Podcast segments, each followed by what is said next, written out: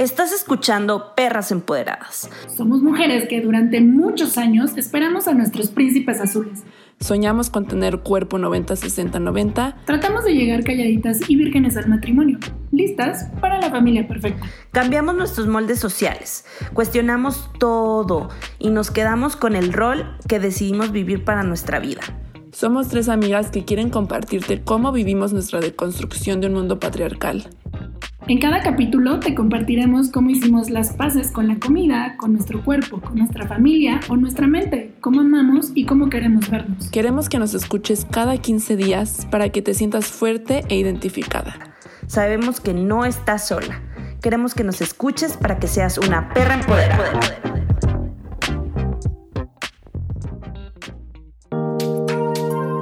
Hola a todos, bienvenidos a un capítulo más de Perra yo soy Cari y estoy aquí con Dana y con Dani y hoy vamos a tratar el tema de mujeres profesionistas. Este tema sale desde el capítulo pasado de Crisis de los 30, capítulo número 3. Dana eh, nos contó de cómo, de por qué ella está tan inspirada de, hacer este, este podcast, ¿no? Eh, y yo le dije, Dana, este tema está súper es experiencia trabajando y es un tema que nos pasa a todas. Eh, tanto Dana, chavas que trabajamos mucho, ¿no? O sea, las tres estamos en temas un poco diferentes, un, poco similares. Yo estoy en, el, en, la, corporación, Dani, Dani está mucho más como en el emprendimiento también, Dana, y Dana también está como más en un tema startup. Entonces las tres tenemos experiencias súper ricas que, que nos gustaría tratar porque las tres, aunque estemos en cosas tan diferentes, nos pasan temas entonces, Cuéntanos un poquito más de, lo que investigas. Pues muy bien, muchas gracias Cari y como dicen en, la, en el wiki de hoy del capítulo eh, Mujeres Profesionistas, em, no sé si ustedes sabían, pero fue hasta el siglo XIX cuando las propias mujeres comenzaron a unirse en organizaciones creadas para luchar pues por la emancipación de su sexo. Por ejemplo, no se podía votar, no podían ocupar puestos públicos ni tener propiedades. Todo tenía que ser a través del marido y no podían dedicarse al comercio, tener negocio propio, ejercer muchas profesiones, abrir una cuenta. Entonces, pues si se fijan, estuvo muy difícil en, la parte de los años 10, en el siglo, perdón, 19 y realmente fue hasta la Primera Guerra Mundial donde la mujer se empieza a incorporar al mundo laboral y le reconocieron ciertos derechos laborales. Y algo también muy interesante es que eh, actualmente, ya si nos venimos al mundo moderno, el 65% de las mujeres son asalariadas, eso quiere decir que hay una gran cantidad de mujeres trabajando, solamente el 3% son empleadoras o, están siendo emprendedoras o empresarias.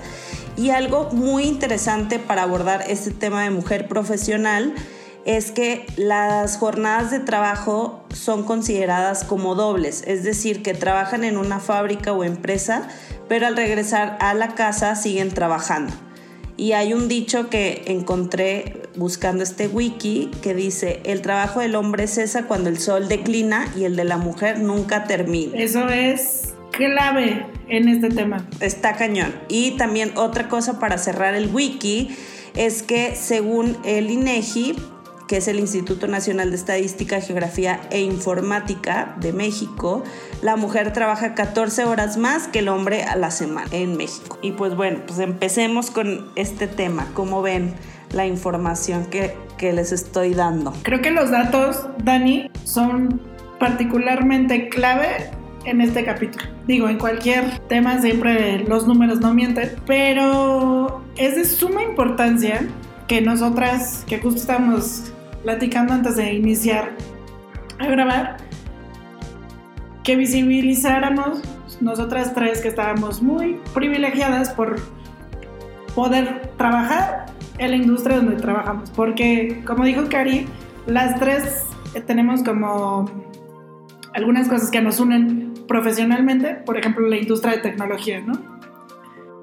Entonces, ver que nosotras estamos en este lugar muy bien posicionado y, privilegiado y entender qué es lo que ha pasado históricamente en, el tema de las mujeres trabajando es súper claro.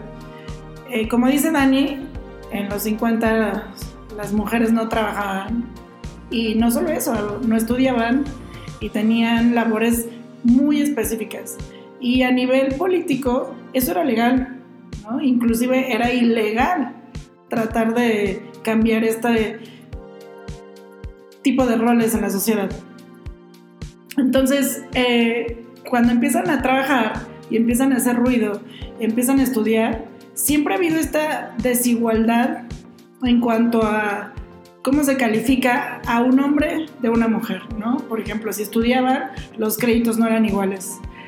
Al empezar a trabajar la mujer, los trabajos eran totalmente enfocados a manualidades, a sí podían tener un trabajo, pero no una carrera profesional. O sea, sabían que iban a tener un ingreso, pero no un crecimiento, ¿no?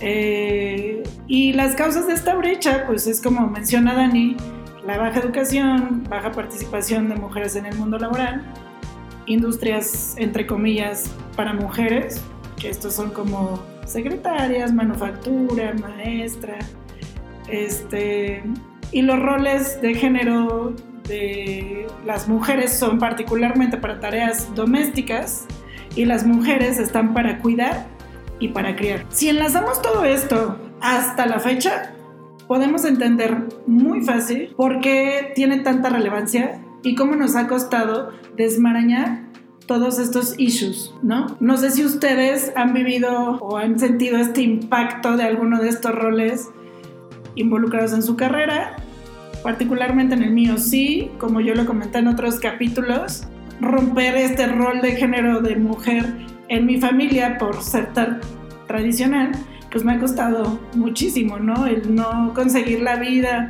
que es típica para una mujer, me ha costado romper muchos tabúes, muchas callar a muchas personas, demostrar tres veces más que voy a ser buena en lo que hago, simplemente porque lo que espera la sociedad de mí no lo voy a hacer y no es algo que me interesa, que es, por ejemplo, ser mamá, ser esposa, lo que sea.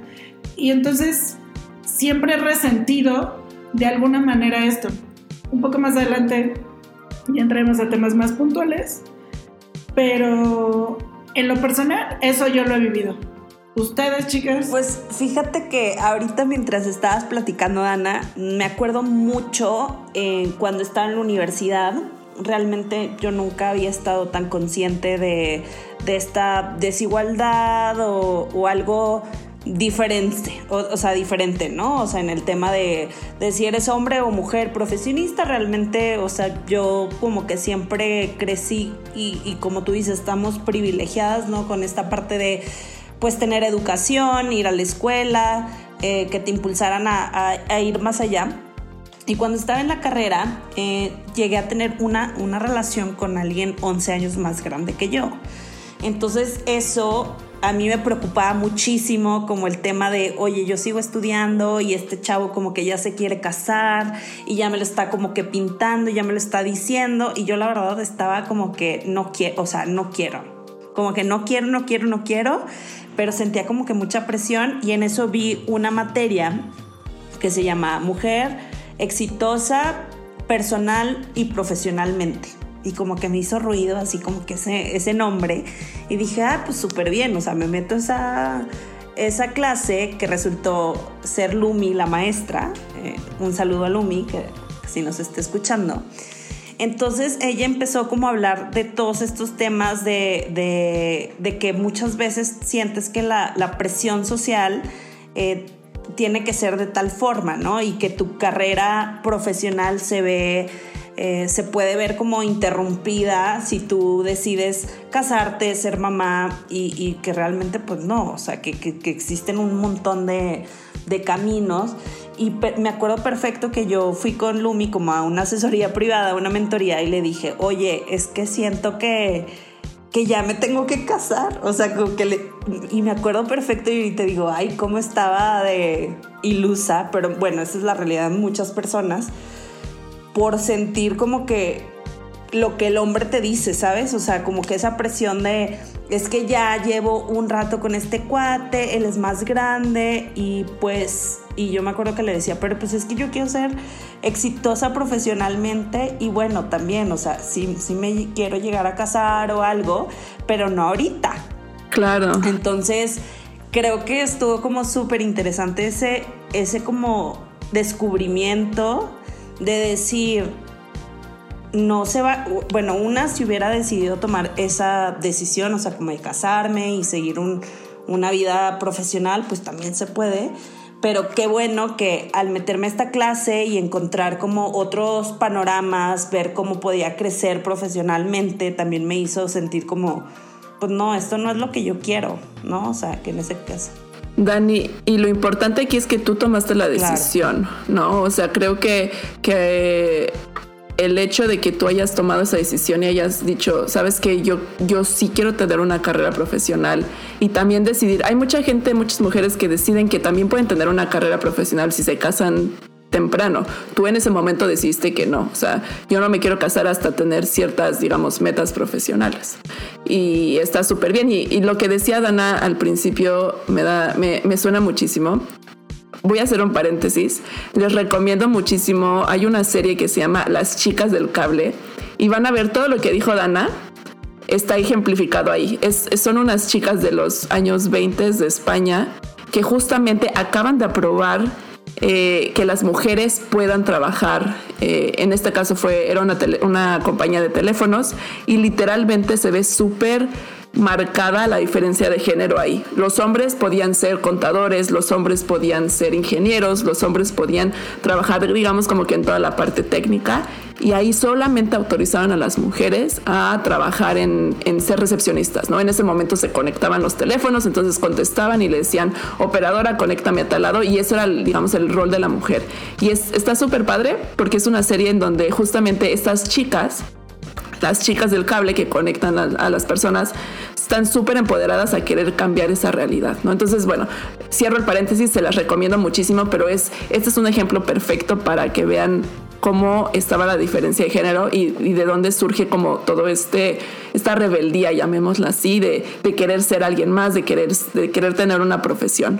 En mi caso, eh, en mi caso fue un poquito al revés. Yo crezco con una mamá que es emprendedora. Mi mamá es súper emprendedora, fue una, es, una persona que es súper reconocida en, en, el ámbito de tecnología, ¿no? Ella fue una de las únicas mujeres que eran directoras de, de empresas grandes de tecnología cuando ella era joven. O sea, mi mamá se volvió directora, no sé, a los 25 años. Súper, o sea, súper...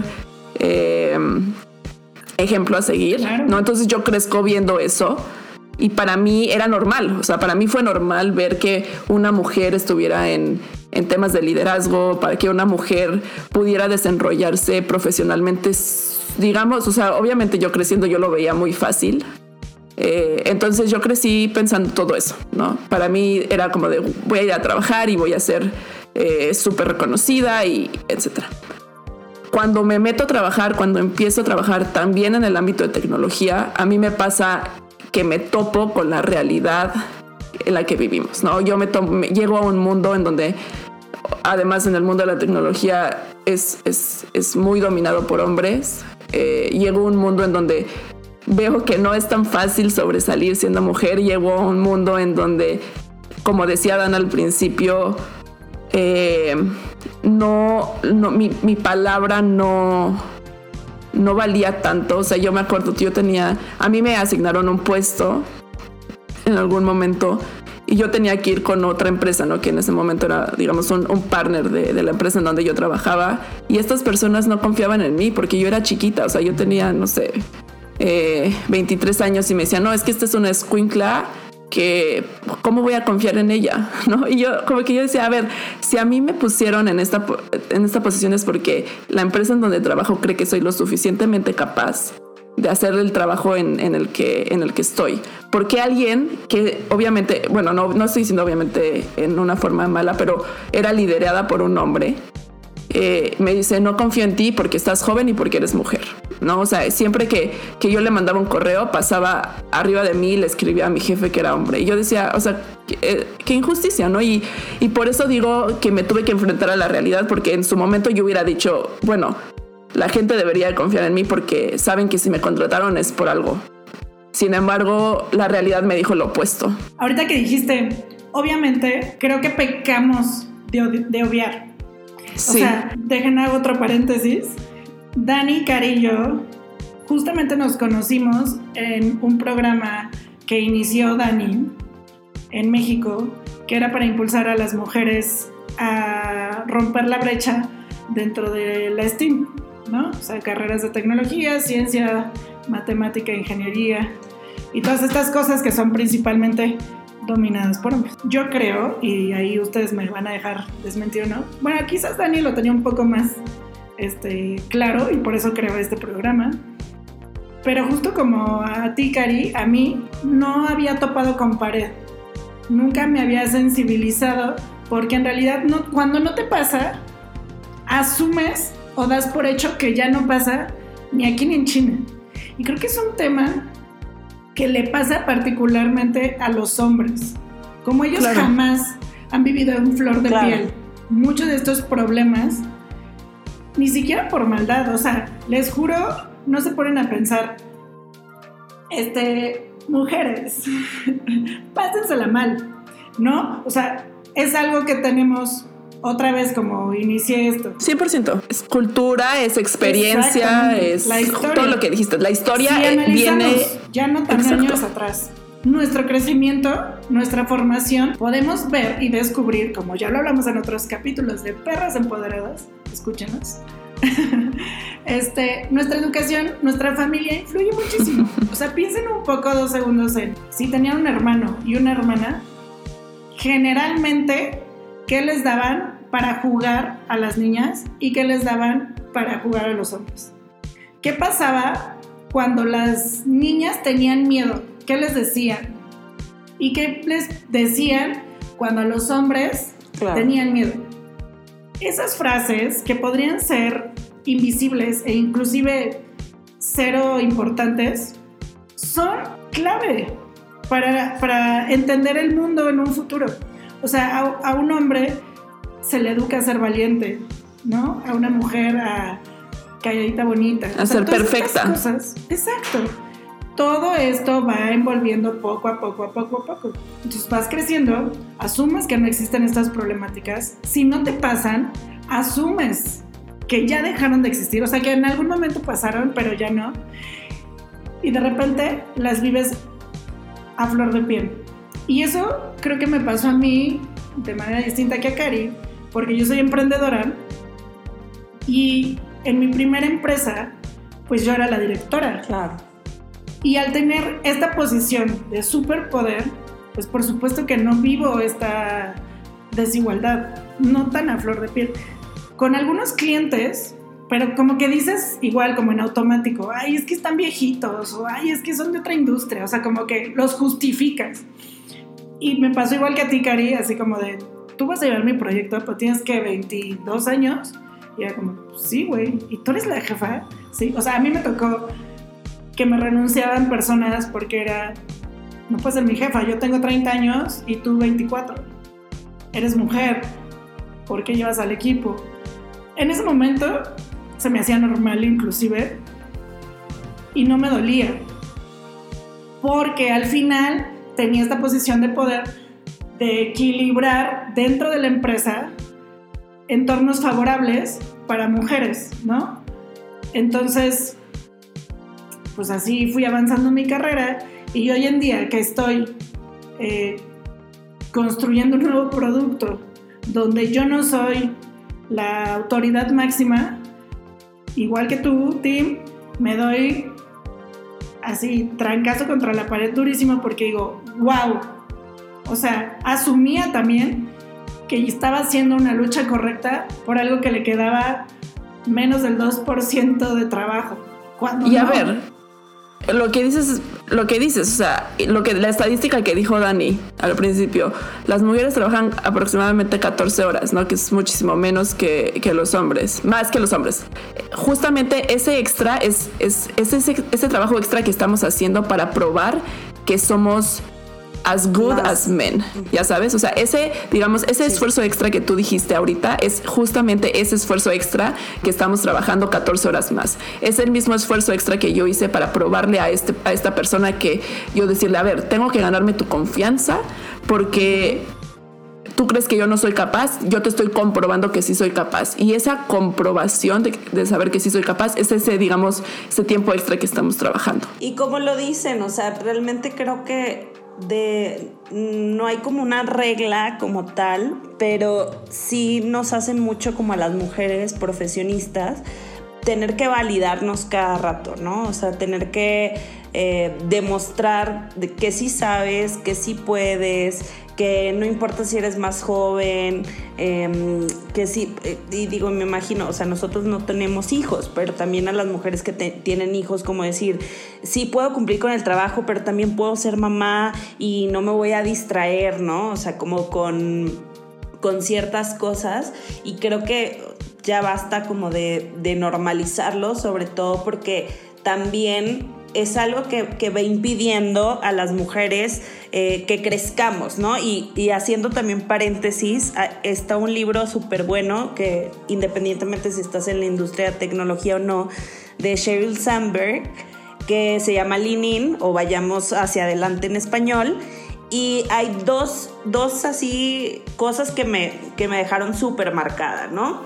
Eh, una que decían, por ejemplo, que ella no notó, o sea, ella estaba trabajando en, Google, creo, y que fue que se embarazó, ¿no? Y que de repente, pues cuando llegó a estacionar su carro eh, o su coche, eh, se dio cuenta que, pues, o sea, ella estaba súper embarazada y que vio que no había lugares de estacionamiento especiales para mujeres, ¿no? Entonces dijo, ¿qué onda? O sea, como que porque no hay ciertas cosas que, podrían ayudar pues a las mujeres profesionales, ¿no? Tal cual, o sea, como que sencillas cosas. Y eso creo que es como que muy interesante nosotras como mujeres llevar esta perspectiva a las empresas para que empiecen a ver como pequeños cambios, ¿no? Eso es como algo que me, que me dejó así como interesante y marcado. Y el otro es que, por ejemplo, ella estaba eh, ayudando a ser mentora como de una chica ya en Facebook, ¿no? O sea, cuando ella ya estaba en Facebook y le veía como muchísimo potencial y todo, y cuando le empieza a preguntar, oye, em, creo, que creo que la historia iba más o menos así de, eh, fíjate que, ¿qué pasaría si se abre una nueva vacante, una nueva oportunidad? Eh, y ella dijo, no, es que no, no, no la podría aceptar. Y le dice, ¿por qué? O sea, tú tienes todas las habilidades, todas las, o sea, todas las aptitudes para estar en ese puesto. Y le dijo, es que quiero ser mamá. Y, ella le dice, no, pero pues todavía, o sea, como que, bueno, ¿y, ¿y cuándo planeas hacerlo? Dice, no sé.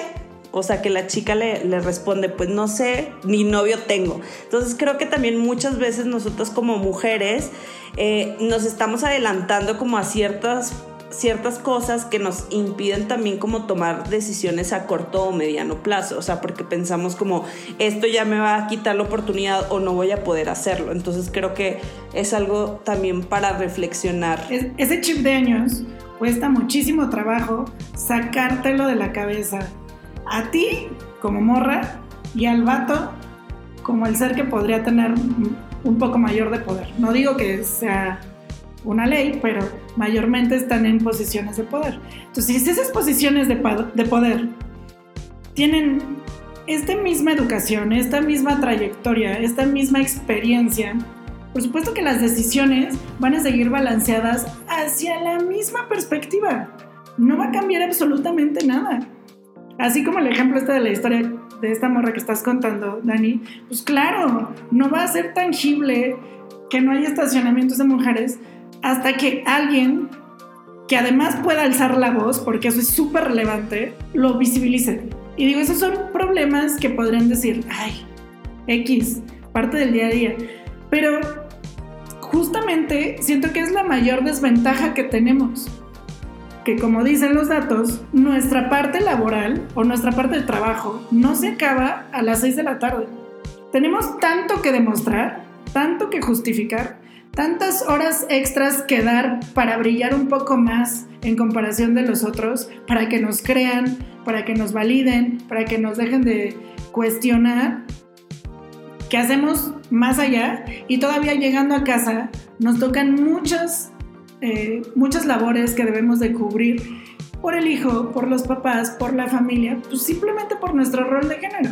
Sí, me encanta, me encanta esto, esta historia para, para hacer énfasis en, en esa carga que tenemos como mujeres profesionistas normalmente, ¿no? O sea, no solamente eh, tenemos el peso de ser la super empleada o la super emprendedora, pero tenemos también el peso de ser la super mamá, de ser la super hija, de ser la super deportista, de estar super fit, de tener el super cuerpo, ¿no? Entonces es otra vez esa parte de, de, de tenemos como mujeres que ser perfectas en todos los aspectos de nuestras vidas, ¿no?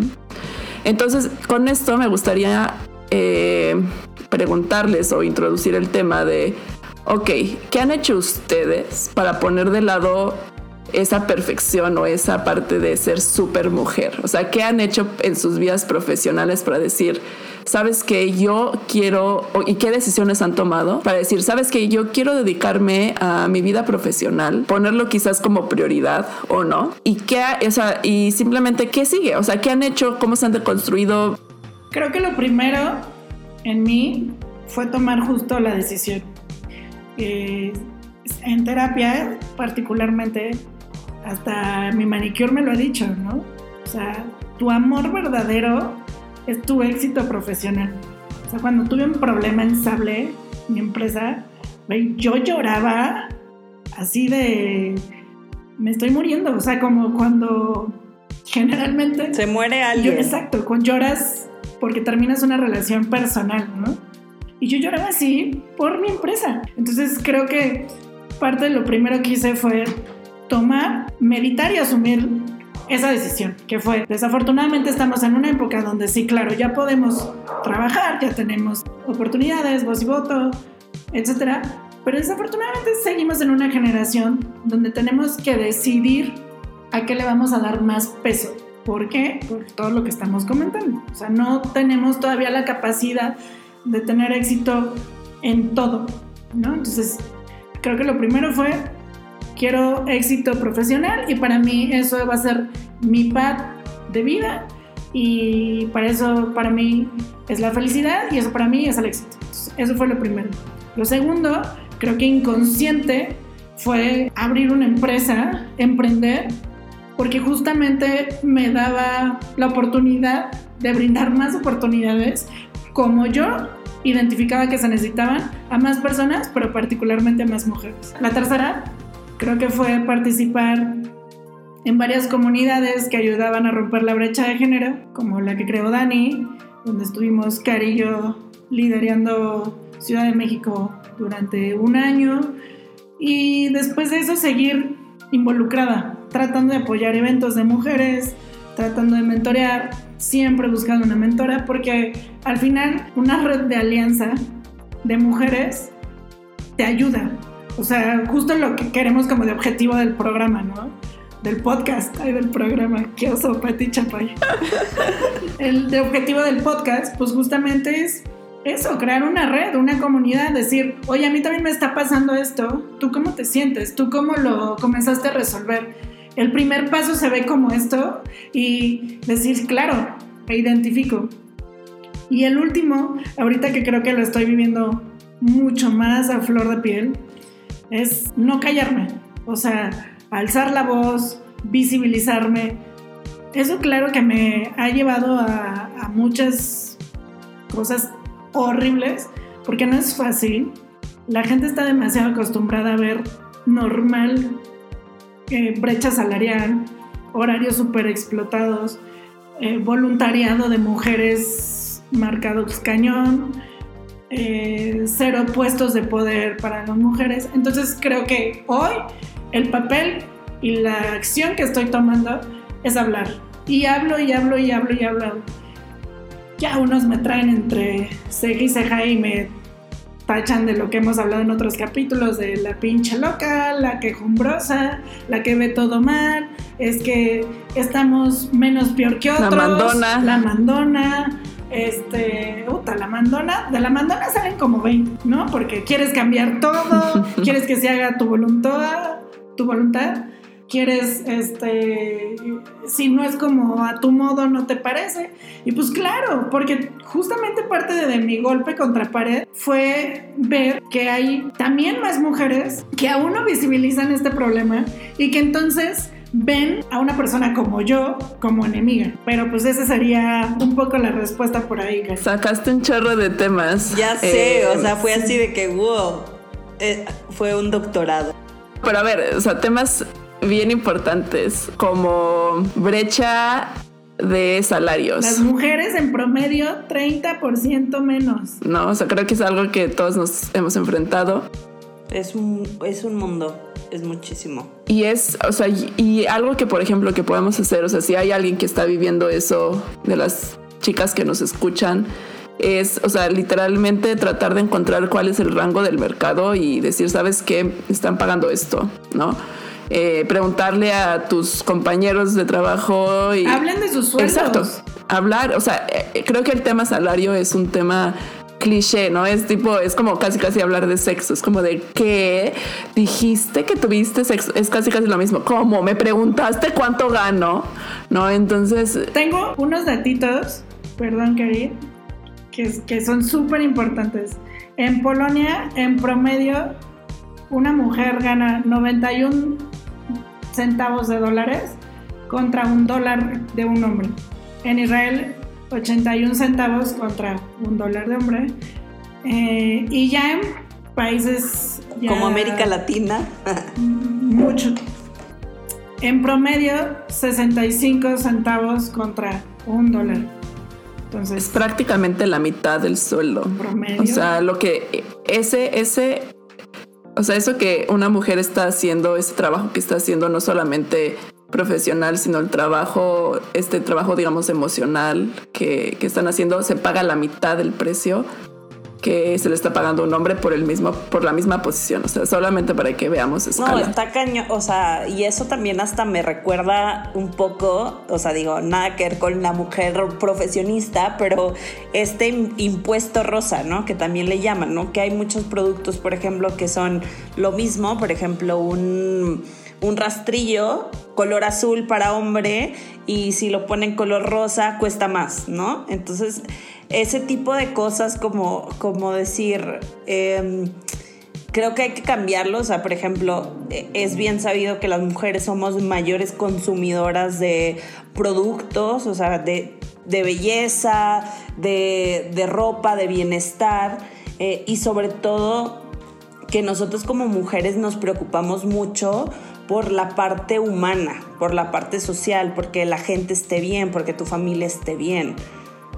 Entonces creo que, que, sí, o sea, esta parte de, también, o sea, lo que tú estabas diciendo, Ana, o sea, que al final eh, tú tienes un, gran porcentaje de, tu felicidad viene del, mundo laboral y eso es súper válido, ¿no? O sea, creo que en, mi caso también, o sea, cosas de, la pregunta que hacía Cari, em, por ejemplo, cuando empecé a trabajar, en la industria, o sea, ya digamos recién graduada, me di cuenta que si hay una sobreexplotación de una forma cañona y a mí algo que yo veía mucho con el jefe que tenía es que él se robaba todo, todo el crédito, ¿no? O sea, haz de cuenta que no, no, o sea, esas cosas que que al final, o sea, sí llegué a alzar la voz y a decir, pues no me parece. Y yo, o sea, me acuerdo que hubo una frase, o sea, que una vez me dijo, no, es que este trabajo es de 24-7. Ponte la camiseta. O sea, porque quería que estuviera pegada, ¿no? Así.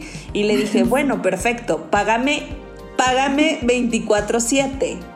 Y me acuerdo que se quedó así como, ¿what? Y yo, pues sí, ¿no? O sea, como, como esta chavita que me está diciendo, pero pero creo que a veces ese miedo de que es que me van a correr, es que me van a castigar, no voy a crecer, eh, me van a mm, hacer este mobbing, que, que se llama el bullying laboral, no vaya a crecer entonces creo que, que sí incomoda, o sea, y eso es algo que debemos de, hacer que cambie, o sea, incomoda la voz fuerte, la, voz de, quiero que se haga un cambio, ¿no? Entonces creo que, que de esa forma pues em, he ayudado como a mí misma a que a, empoderarme para, para poder crecer en el ámbito profesional, pero también ayudar a otras mujeres, eso me ha eh, apasionado mucho en el tema de, ayudarlas, a conectarlas, a, hacer programas, proyectos, como por ejemplo el de Poderosa, que ahorita tengo poderosa.mx, métanse, chicas. Comercial. no, a ver, es tema súper, o sea, son temas, tú también tocaste temas súper importantes, Dani, o sea, como mujeres normalmente, no solamente en, el ámbito profesional, también en la vida, es, es difícil como que hablar, como que no estamos acostumbradas a, decir lo que sentimos, a decir lo que pensamos.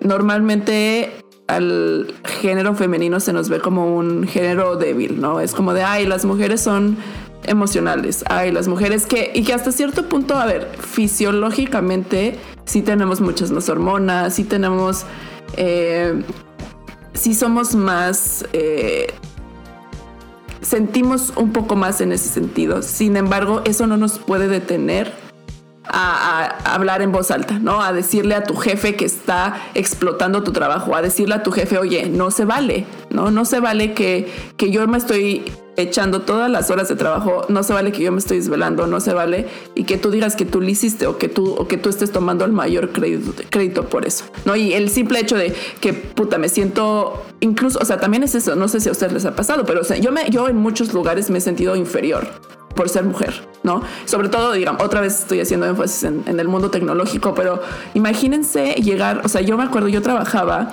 llegaba a un evento, ¿no? Yo tenía que ir a este evento por trabajo y llegar a un evento y, y ver que son 15 hombres y una mujer y que son 15 hombres que tienen entre, no sé, 50, 60 años y llega la chavita de 23 años, ¿no? Que, eh, que además en México se usa mucho como que vestirse con vestido, con tacones, la chingada, ¿no? Llegas todo y llegas súper bien vestida y que llegas y te, estos señores creen que eres una decano. O sea, me pasó en muchos eventos que estos güeyes, oye, ¿y tú para qué? Pues, o sea, ¿para qué? Eh, empresa estás eh, de, de, de can y yo, no, yo trabajo, yo soy, o sea, como que cosas de ese estilo que, que simplemente porque me ven chavita o porque me ven mujer creen que no soy capaz. ¿no? Y que y yo por dentro viendo todos para arriba y diciendo fuck, ¿no? O sea, me siento una pulga, ¿no? En comparación de todo, que es normal y que nos pasa a muchas mujeres. Entonces, en mi caso, como yo lo superé o como todavía no digamos estoy al 100%, porque obviamente me sigue pasando mucho, pero... Eh, claro, nunca se acaba. Nunca se, nunca se va a acabar, ¿no? O sea, y a ver, no estoy diciendo que pase en todos los trabajos, no estoy diciendo que, que sea general, pero a mí me pasó y la forma en la que yo he logrado, digamos, eh, darle prioridad a esto es rodearte de mujeres que te apoyen, rodearte también de hombres que te apoyen, porque eso también es súper importante, ¿no? O sea, como que tanto hay hombres como que, lo hacen y como lo hemos platicado, lo hacen también inconscientemente, como hay hombres que ya se dieron cuenta que no, que no debe de, seguir pasando, entonces... Eh, juntarte con ellos una vez, y esta es una historia que odio, me, me pasaron muchas veces, o sea, a ver, cuando yo vivía en México, me ha pasado mucho más en México que en Estados Unidos, eso es súper, eh, súper diferente. Esta, es súper real, ¿no? Y les podría platicar también mucho de las cosas que he visto pro, eh, pro mujeres profesionistas acá. Pero bueno, primero vamos a enfocarnos en, en, el pasado y luego les platico un poquito del futuro. Eh, y me pasó el año pasado, yo trabajaba en una empresa, incluso estando desde acá de San Francisco, con una empresa que trabajaba mucho en Latinoamérica. Yo voy a México a un evento y teníamos, teníamos un cliente, ¿no? Eh, eh, y íbamos a un evento de un cóctel en donde presentamos soluciones de mi empresa, la, la, la, y de ahí nos vamos a un karaoke, ¿no? Ya un tema mucho más casual, etcétera. Estamos en el karaoke y el güey este, o sea, un señor de, no sé, de 50 años, Y se me pegaba mucho y se me pegaba mucho. Y este, me dice, oye, ¿quieres bailar? Y yo bailo con todos, a mí me encanta bailar, ¿no? Y yo, sí, claro, vamos a bailar. Y ya pusieron, pusieron cumbia, hace mucho no escuchaba cumbia, y yo súper feliz. Estamos bailando y en eso nos sentamos, ya, ¿no? Yo, ay, gracias por bailar, la fregada, no sé qué.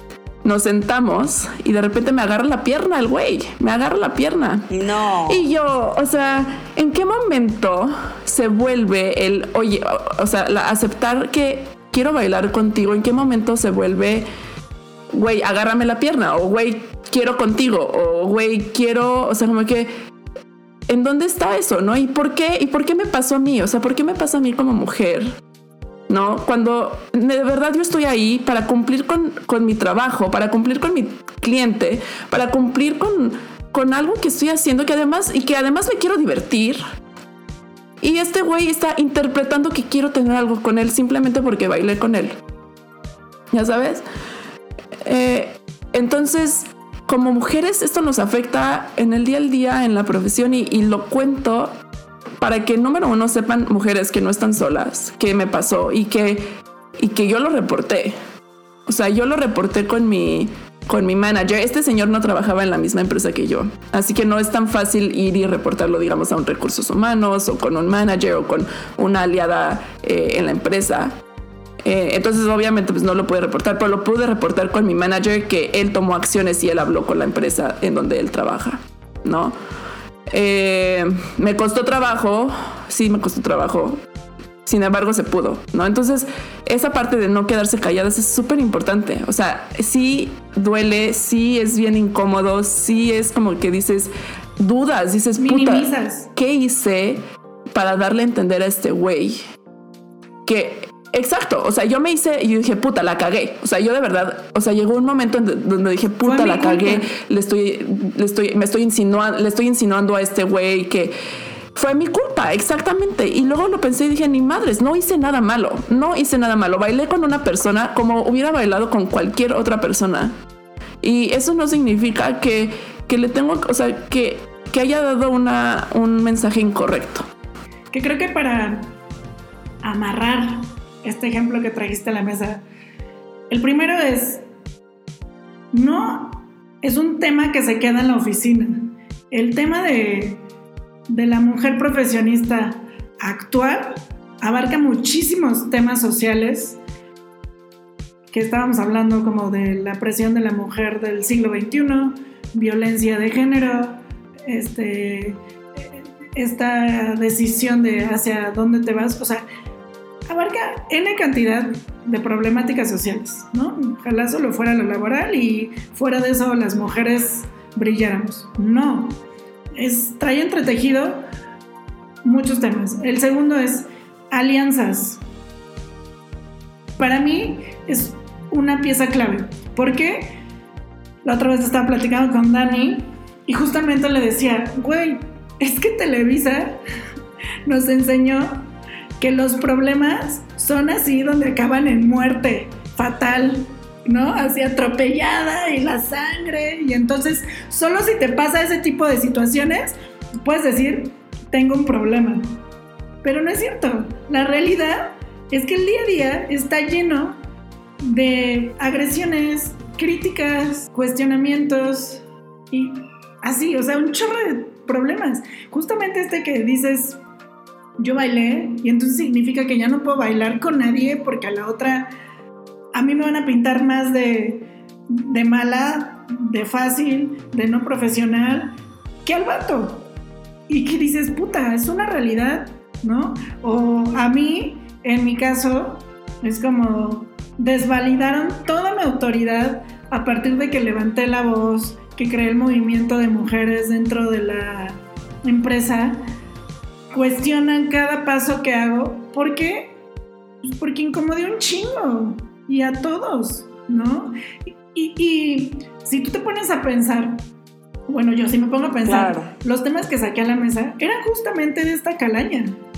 O sea, eran mi día a día. Y el último...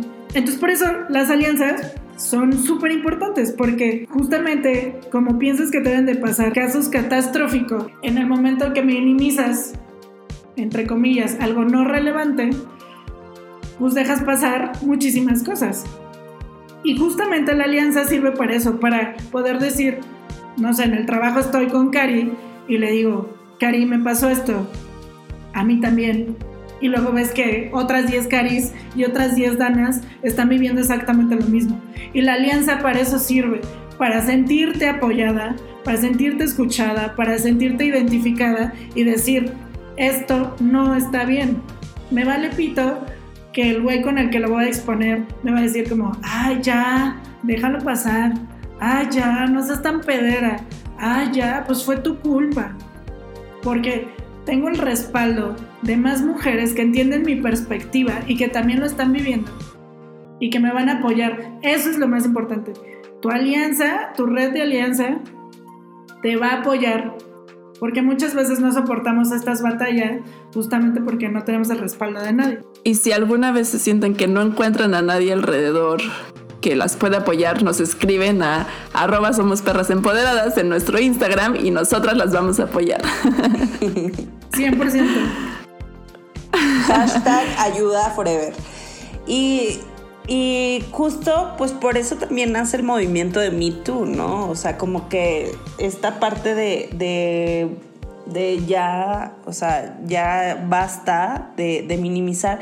Y mientras estaban también, por ejemplo, platicando lo de las experiencias, me, me puse a pensar que existen también ciertos rubros en el mundo laboral para mujeres que si, que si no te Em, digamos que se ve como normalizado esta parte del acoso, ¿no? O sea, de, ay, el, es que, digo, no sé, en el mundo del cine o de la tele, no, es que el productor, si se le hace guapa, la chava, o sea, sí la contrata y, y luego que, o sea, digo, he escuchado pasillazos, como dicen, o sea, y, y de, de una persona también conocida, que no voy a decir su nombre para quemarlo, pero, pero que sí, o sea, súper cínico de, no, pues este, fulano se acuesta con fulana para que le pueda dar el papel y, y bueno, independientemente si eso es, o sea, obviamente espero que sea consensuado, ¿verdad?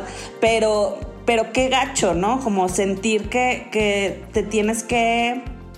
Eh, o sea, pues no vender, pero, pero sí exponer a ciertas situaciones que te hacen como como denigrarte, ¿sabes? O sea, como que eso está muy gacho. Al final, que como decir, ah, pues si quieres este, crecer en esto, tienes que hacerlo de esta forma. Y, creo que pues basta de, pues sí, de, de este tipo de cosas. Y creo que lo... Otras cosas que he mencionado en otros capítulos es, si no te checa, chécate, ¿no? O sea, cuando te hace ruido algo, es porque te hace ruido, algo está mal. O sea, cuando el río suena. agua lleva. Sí, algo así. o sea. no, pero a ver, piedras tiene. El hecho de, o sea, el, eh, yo creo que el, el kit takeaway de aquí es como de, a ver, si te está pasando esto, tú decides. O sea, siempre tú debes de tener el poder de decidir. Eh, no se vale que abusen de, tu poder de decisión por ser mujer. O sea, no se vale justificar acostarte con el manager porque si no, eh, o sea, porque eso no se lo piden a los hombres. O sea, no, si un güey quiere un papel no le va a decir, güey, acuéstate conmigo, ¿no? Y si pasa... ¿Qué otra vez? No tienes que llegar hasta ese punto. Exactamente. En tu día a día pasan cosas más sencillas. Si no puedes opinar sin que te callen, es un lugar inseguro. Si no puedes acercarte a tu manager y expresar cómo te sientes, no es un lugar seguro. Si minimizan tus sentimientos y solo valoran tu mano de obra, no es un lugar seguro. O sea,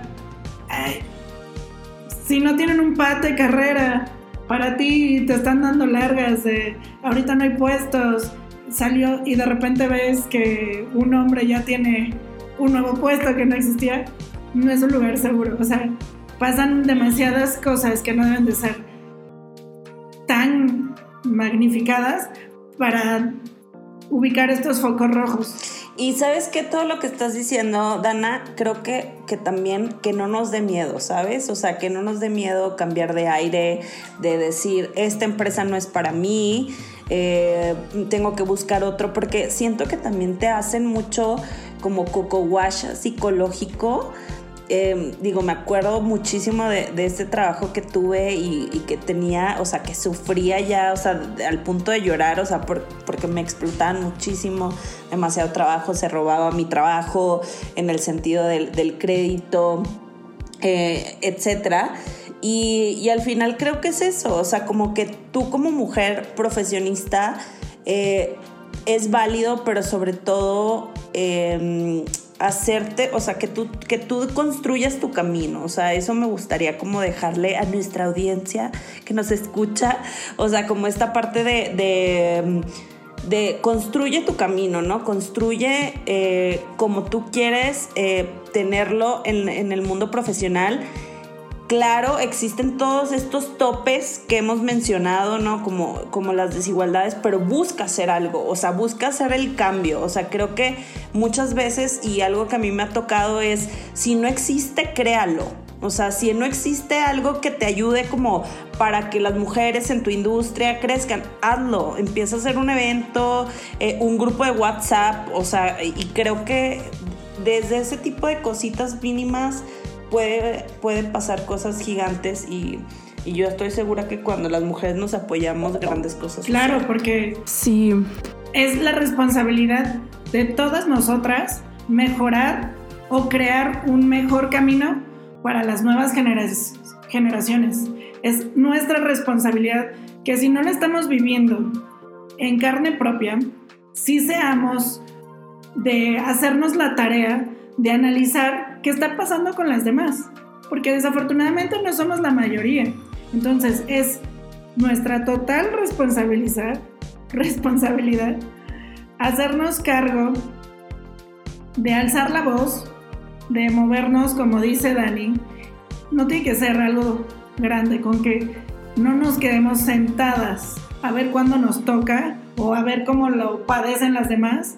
Eso es de gran ganancia. Claro. Y bueno, y hay un tema súper importante que hay veces que no podemos eh, ser, o sea, conocemos toda la situación, ¿no? Eh, eh o imaginemos, esto es una relación, o sea, las relaciones profesionales también es una relación, ¿no? Entonces a lo mejor tenemos una relación tóxica con, con nuestro trabajo y a lo mejor por X o Y razón no, no tenemos no podemos tomar decisiones tan drásticamente o tan, rápidamente, ¿no? Digamos, dependemos de este trabajo para sobrevivir, ¿no? O sea, no, no es como que, ay, voy a renunciar mañana porque este güey me tocó la pierna, porque a lo mejor, ¿sabes qué? Pues necesitas el, el dinero para sobrevivir, ¿no? O para pagar la la deuda que tienes de tu, ajá, la renta o la deuda de tu, de tu escuela, etcétera. Entonces, en ese sentido yo les diría está bien. Sin embargo, como dijo Dani, es como de toma la decisión de que quieres cambiar. Quizás el cambio no va a suceder hoy.